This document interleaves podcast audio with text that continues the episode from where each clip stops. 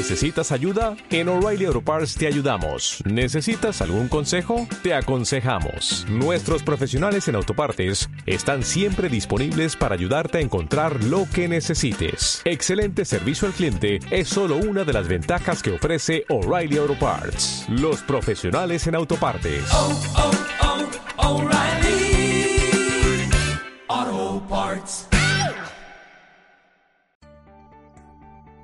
Bienvenido a Coronavirus al Día, podcast que le mantiene informado sobre el coronavirus.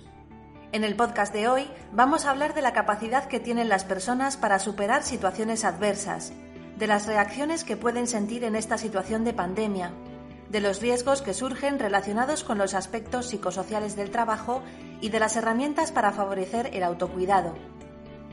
La salud mental de los profesionales se ve amenazada por la sobrecarga emocional que se genera por el desequilibrio de los recursos y la demanda.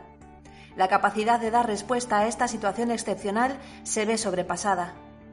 ¿Cuáles son las reacciones que se pueden sentir en este contexto extraordinario?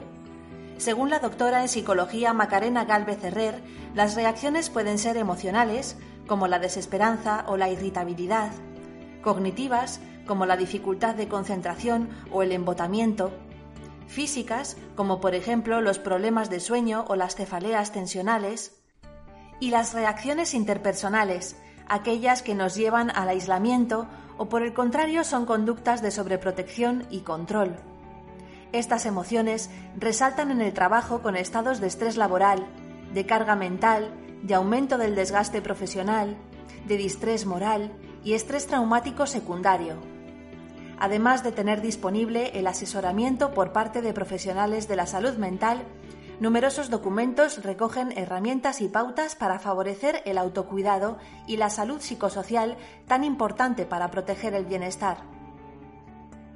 Las recomendaciones se centran en aceptar las emociones, practicar técnicas de relajación y respiración, tomarse periodos de desconexión para descansar, reconocer la vulnerabilidad, el impacto que la situación genera en uno mismo, pedir ayuda si la situación sobrepasa, compartir tiempo con las personas que ayudan a reconfortar la situación, aceptar las limitaciones y no sentirse culpable por lo que no depende de uno mismo, protegerse de la sobreinformación que bombardea, es importante dosificarla y acudir a las fuentes fiables, Cuidar en condiciones de estrés y alta intensidad emocional es mejor hacerlo con el apoyo de un grupo de personas que tengan un mismo objetivo, ayudar a los enfermos y sus familias.